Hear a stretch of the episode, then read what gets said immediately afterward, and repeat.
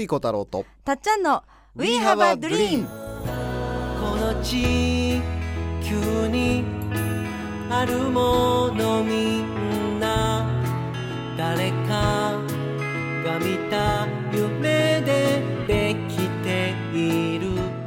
作家の翡翠小太郎です。たっちゃんこと田島かすみです。We have a dream は言葉の力であなたの夢を応援していく番組です人生を変える瞬間になればとっても嬉しいです。嬉しいです。今週もお送りします。夢が形になった水さん今日の名言は何ですか？今日の名言はですねなんとこのラジオはい。300回目。はい、We have a dream はい。ね、一ずつ積み重ねて300になりました、ねえ。皆さんありがとうございます。ありがとうございますね、あの日本武道館でやってるおかげで、あのギャラリーがたくさん、ちょっとちょっと少ない拍手の数。大体そんなもんだった そうそう。でも嬉しい、はい。実はね、あの大好きなラボのメンバーの前で今撮ら公せて開収録もらってます。はい、300回目。でありがとうございます。300回目にねふさわしい名言って。あ、そうですよ。プレッシャーがすごくあってそうですよ。ねあのスタートから考えて300倍のなんかすごいものは。300回目のね、はいあの最初は通常の収録だと思ってたから、はい。普通に考えてたんだけど あのね今日は300回目だって。そう聞いて、ねそれでさぞうん。さぞ気合の入った。考えました。お。考えましたっていうか僕の言葉じゃないんですが もう一回振振ったらポンと言われるんですか？そうそうやっぱり僕はそのどうしたら人は幸せになれるかっていうのを、まあ、追求してるね作家なんで。い今の気分はもうこれだよねっていうのを、はい。あのーりょある料理人の方の名言なんですが、はいはいお届けしたいと思いあ、ます本当ですか？はいはい。あの今300って数字の名言を少なくとも300個言ってきてるところです。はいじゃあもう一回振りますね。はい水さん今日の名言は何ですか？今日の名言はですね料理人チコさんっていうねお食堂大阪の九座にユニバーさんっていう食堂があるんですが、はいそこの料理人の、ね、チコさんっていう方のね言葉で本当に幸せになる秘訣ってそうだよなって共感した名言はい。でこれはこの一言を心に持っていけば生きれば僕はずっと幸せになれるんじゃないかと思っておます究極のはい今まで積み重ねてきた中で。じゃあもう一回聞くんですよ。大丈夫です。今日の名言は何でしょ丁寧に丁寧にやるのが幸せ何でも丁寧にやったら幸せになれるう。うん。これは余韻が。でも今すごいちょっと噛み締めたい言葉だなと思いまし。はい、もう一回。もう一回言うとね、はいはいお願いします。丁寧に丁寧にやるのが幸せうん。何でも丁寧にやったら幸せになれるうん。これねあのマインドフルネスがひ世界中に広がるきっかけになった、まあ、Google っていう会社にね、はいまあ、世界最高峰の頭脳集団と言われる Google のね研修に呼ばれたティックナット・ハンさんっていう前奏がいらっしゃってねでその Google でその企業研修やってそれでマインドフルネスっていうのが世界中に広まったんだけどそのティックナット・ハンさんの言葉でまたこのあのニュアンスをねちょっとまた違う言葉で言うと、はい。皿を洗う時うん。洗ってるその一瞬一瞬を楽しめるようなやり方をすれば皿洗いは〇〇になるって言ってるのねまるまる。になるこれなんか想像つきます皿を洗う時洗っているその一瞬一瞬を楽しめるようなやり方をすれば皿洗いは〇〇になるこれはチコチコさんのね、はい名言ともつながってる言葉なんですが、はい。漢字二文字です。漢字二文字ですね。みんな考えてます。てんてんてんてん。浮かぶ人いるかな？例えば喜びとかそういうことかなと思ったけど、でも漢字ですもんね。ここあの、はい言うね、はい。お答えを、うん皿を洗う時洗っているその一瞬一瞬を楽しめるようなやり方をすれば皿洗いは人生になるへえ。感動かなとか思ったけど、皿洗いが人生。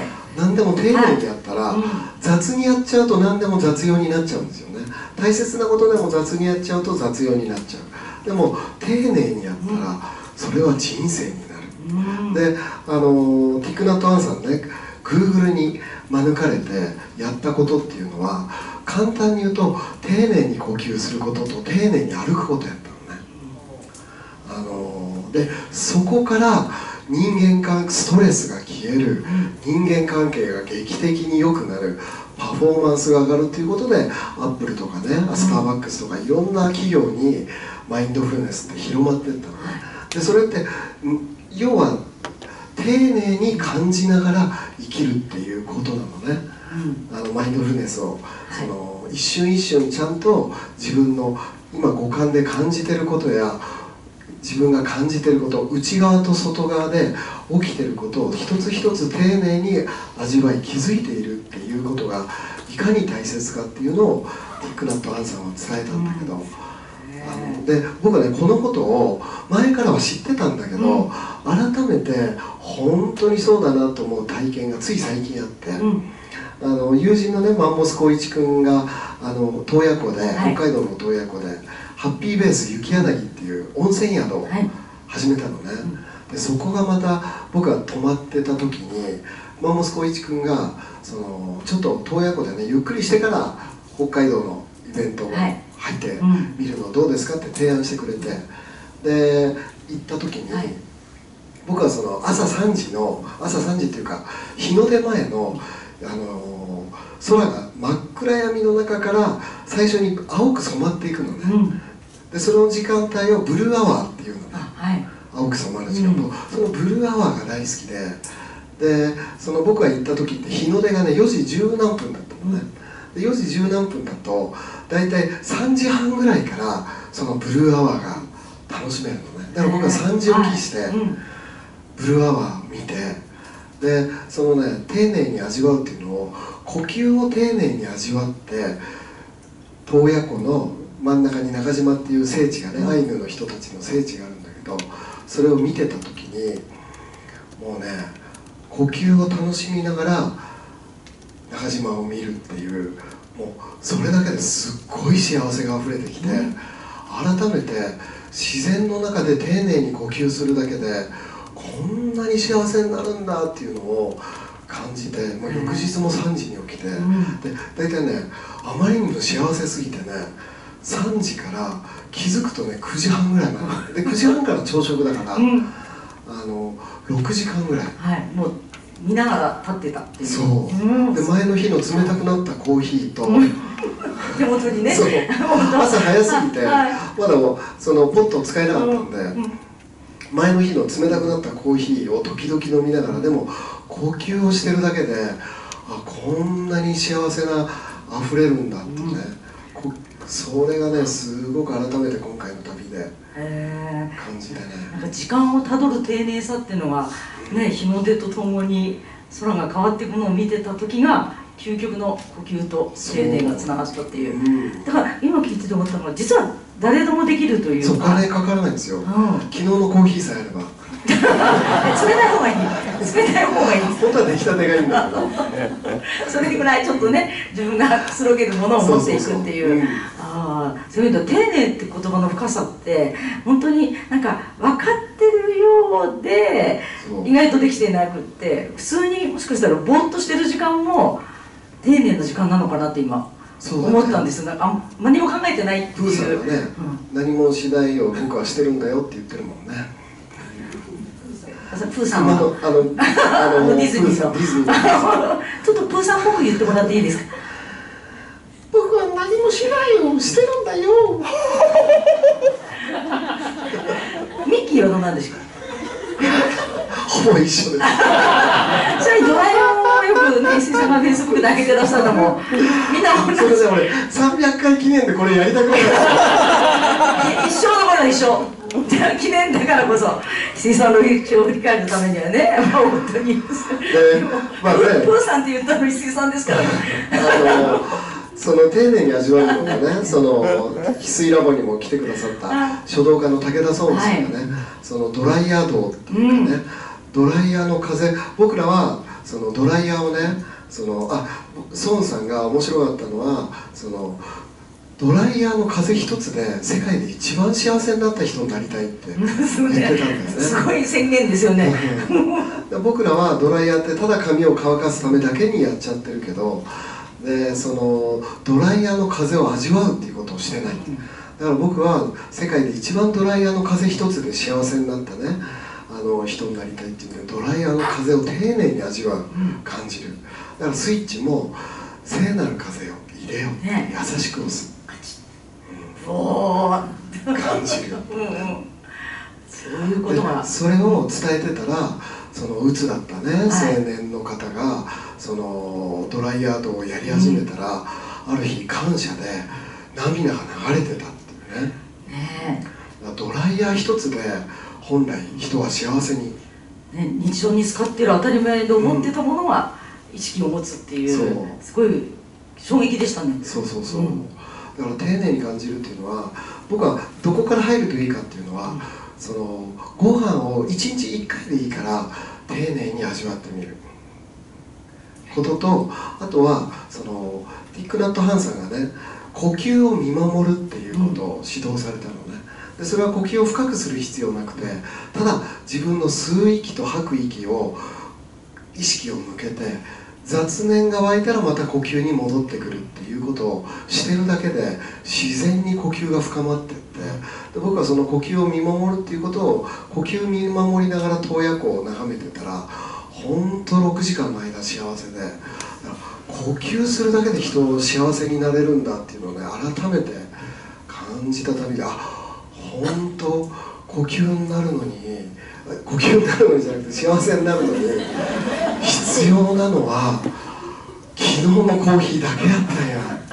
なんかいい話が今ざわざわざわってしちゃいましたけどあのそういう水さんが好きって方が聞いてくださってますよ呼吸になったんじゃないですかねむしろ自分があでも本当に呼吸こそねいつもやっててそうだからみんなねそうそうまあそのことはね、はいまあ、ずっと、僕は何年もかやってる緩んだ人からうまくいくのね、上原先生っていうのはとにかく呼吸一本勝負の先生なので、まあ、そういうことはあの知識としてはだいぶ分かってたんだけど、改めて呼吸一個でいけるんだっていうこんなに幸せが満たされるんだっていうのをね洞爺湖で感じさせてもらって、で僕は「漢字幸せ読本」っていう本の中で書いたんだけど「息」っていう字は自らの心って書くんだよね、だからその心を整えるって難しいけど何したらいいか分かんないけど心息って自らの心って書くから漢字でね。だから呼吸を整えることが心を整えることなんだよね、うん。で呼吸を長くするのがその現役時代があの息が長いっていうじゃないですあかはいはい。現役時代が長いこと。はい、長い仕事とかはい職業。息が長い仕事っていうのは文字通り息が長いんだよね。息が長い人がやること。なんだよね、で長生きってそもそも長生き。うんうんうんうん。そうですね。そう。うん。長寿の長生きはそうそうそう。人として一緒長生きはもうもうはい。文字通り息が長いうん。ことだしあのもう一息でいけるっていうのは、はい。あと一息呼吸のことなんだよね、うん。で息ってそもそも生きるの息で、はい。生き生きするってうん息がやっぱりその整ってることなんだからその、心呼吸を整えるっていうしかもそれ簡単で単純に吐く息と吸う息を見守る。で雑念が湧いてきたらまた呼吸に戻るっていうのを1日3分でも5分でもやるとよくて僕は最近原稿を書く時はあの大体5分10分呼吸を見守って呼吸整えてから書くのね、そうするとやっぱり全然違うんで今息を言ってらしてふと思ったらこう息が合うって言葉もあそうだね。まさにそうですよね。相手の人とのその心がつながった時に多分バランスとか息が呼吸が合ってくるわけですよね。でその上原先生はね売れる営業マンは必ず息が長いって言ってた相手より息が長いとは息が長い人のペースになるんだああ向かい合って話してても話してても、は息が長く吐ける人の方の息が長く吐ける人のペースになってくる。い、へえじゃああの無音でいきなりその人がって始まってゆっくりし始めたらペースが来る可能性がある。そうそう息が長い人のペース、だから恋愛でも息が長い人のペースになるははははしてる人嫌ですもんねなんかもうこの人大丈夫というかちょっとなんか一番嫌だ一番嫌だわ終わった時からははしてる人一番嫌かもしれない絶対なんか違うと思う長い人のペースこここんにちはって僕あのこういう名前ですとかって言われてもそんな人は息が長い人のペースになるからそので相手も自然に息が長くなるから息が長い人と一緒にいるだけで相手が幸せになってくるのね、だから本当ねその呼吸っていうのを改めて、うんうん。で僕の友人でものりさんごさんっていう呼はい。吸の先生もいるんでね、もう一度ちょっとチェックしてほしいなとあ思いはいますしね、ねのりさんごさんはな何分でしたっけ？すごいですよね。のりさんごさんはねはーって吐くだけで。あの1時間でも2時間でも吐いてられる。ねえどういうことですよね？そうそうどうああのねあ 本当に。内側のね丹田まあいわゆる丹田よりちょっと下なのかもしれないけど、あの自分の体の中心お腹のちょっと下あたりに下腹あたりに中心があってそこからね呼吸って無限に出てくるの。だから呼ね吸はね最初ねもう幼少の頃から病弱でその毎日毎日ね1秒長く吐くっていうのをトレーニングしたの、毎日昨日より1秒長く吐く。昨日より1秒長く吐くっていうのをねまあ病弱で15歳だからお金もないから呼吸ってお金なくできるからね、とにかく1秒でも長く吐くっていうのをトレーニングしてったらね5分10分15分1時間と伸びてってね2時間3時間と伸びてって、ある日パーンってなったの。でまあのりさん曰く宇宙したとしか言いようがないような宇宙誕生を全部感じてしまってそこからねもう病気は治ってねあらゆる悩みから解放されて、まあ、病気も治って、まあ、今全国ではい。呼吸で呼ばれてる、ね大人気ですね。そうそう、ん。あの大人気の先生になんですが、その呼吸を見守るっていうのもそのマインドフルネスのもう根幹であり、お釈迦様が悟ったって言われてるリパッサナっていう瞑想法があるのね。でそれはあの何かって言ったらただ呼吸を見守って、うん。自分の状態に気づいてることなのね、そのすごい扉が深い扉なんでね。300回にふさわしいはい呼吸を丁寧に。ね。何でも丁寧にやったら幸せになっちゃう、うん。でも呼吸丁寧にやったらすっごい幸せになっちゃう、うん。そして昔の日本人は一呼吸一呼吸に喜びを感じていた、うんね、アフリカのタンザニアのね証言さん。っはい。ていう、まあこれちょっと話長くなっちゃうけどアフリカのタンザニアの方がかっての日本人は呼吸に一つ一つの呼吸に喜びと幸せを感じてた民族なんだって、ねまあ教わったそうですけどね。今すぐから今聞いてる皆さんが急に呼吸に意識がいくっていう、うん。はそうそうそれ絶対いいと思う。いねでさっきから聞いててそう。うん。あのこの人といる時間この人の話退屈だなと思ったら呼吸に意識を向けて深く呼吸するとめちゃめちゃハッピーになるそれか息を短くしてさっさと離れるとか嫌がられるみたいな相手が退屈な人ほど呼吸に集中できるそうどんどん幸せになってあのさっきも聞いてて石井さんの表現で見守るっていう言葉がすごくなんかうん。新鮮だなと思って見えないじゃないですか。はいなのに見守るなんだなっていうこれ今こうやってねあの番組配信させてもらってるのはまさにそうで見えないんだけど、みんながこうつながってるっていう世界っていうのをすごいあの嬉しいしあったらいいなと思ってたけどはい。息すらね見えないけど見守る、はい。意識持つってことですよね、い。やまあ、ちょうどね来年出る手帳っていうのがそのあたりをうん。結構テーマにしてはい。9月に出ますんでね、うん。あのもう来年の手帳ほぼ書き終えてね。あ来年どういうことするといいのかっていうのをちょっと今日先取りでお伝えしましたが、あうんね2023年をまた期待してください、300回記念でね、はい。で300回記念でうん。ちょっとねまだ詳しくはまだ決めきれなかったんだけど、はい。ねだから300回だから、うん。なんか特別なものありそうね、あねのーちょっとまだ決まってないんだけど 7月7日のねなんか七夕の日なんで、はい。さんと一緒になんか七夕スペシャルをやろうっていう話もあるし、はいあと7月9日10日でね、ちょうど僕スケジュール空いてたんで翡翠海岸に翡翠さんと一緒に翡翠を取りに行くっていうね。あの翡翠海岸って翡翠宝石の翡翠が取れる場所がある。水さんが泳いでるのを捕まえに行くわけではなくて今翡翠を取りに行こう。ってそういうのもちょっとやろうかなって。翡翠石ですよね。そう石。あのストーンの石です。そうそうそうでも翡翠さんと翡翠海岸に翡翠を取りに探しに行くツアー。泳いでる翡翠さんを捕まえる。それはないそれもやりましょう。かそれもあそれやるんですか？泳いでる。それね時々僕翡翠海岸に翡翠取り行くツアーやるんだけど僕自身がもうすっごい楽しくてほとんど見つからないんだけどもうあの時々見つかるのね。はいはい。ですっごい綺麗なのがあったりするし、もうそれが楽しくてね。特別なね。それであのこの「We Have a Dream」のね毎回節目ではい「何やりますか?」って言った時にほら300回でプレゼントではなくはい。皆さんの有料でご参加くださいみたいな。こういうこういう告知多いんですけど大丈夫あプレゼントは何か考えましょうかね。あ本当ですか、はい。詳しくは来週です。はい。本当？もう今日はあの全く考えてない 行き当たりばったり感が。でもなんかね一の積み重ねでこうやってね皆さんのおかげでたどり着きました。本当ありがとうございます。で息の長い番組にはいそうだね。でしたら何よりと思います。すごい素晴らしい特集を見つけました。結構えいい仕事し素ますよ晴らしい。ちょうど今日その一言があったおかげでこの名言が300回にうん。ぴったりはまりましたはい。ね、今本当に驚いてますよね、うん感動しました。お家に行くのかと思ったんですよ。感動しました。言う感じがしなかったので 私が言ったんですけど。でもでも本当にね 皆さんとそうやって聞いてくださって皆さんと息を合わせて素敵な番組になったらと思います。はい。これからもよろしくお願いします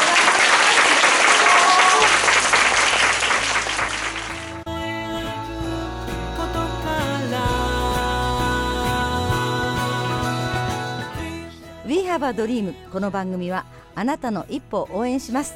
あなたは一人じゃない。あなたがあなたらしく笑顔で進めることを願っています。みんなの夢が叶って地球が夢に満ちた惑星ドリームプラネットになるために翡翠小太郎と。たっちゃんこと辰島かすみでした。また来週。またね。バイバイ。どんな明日を描こう。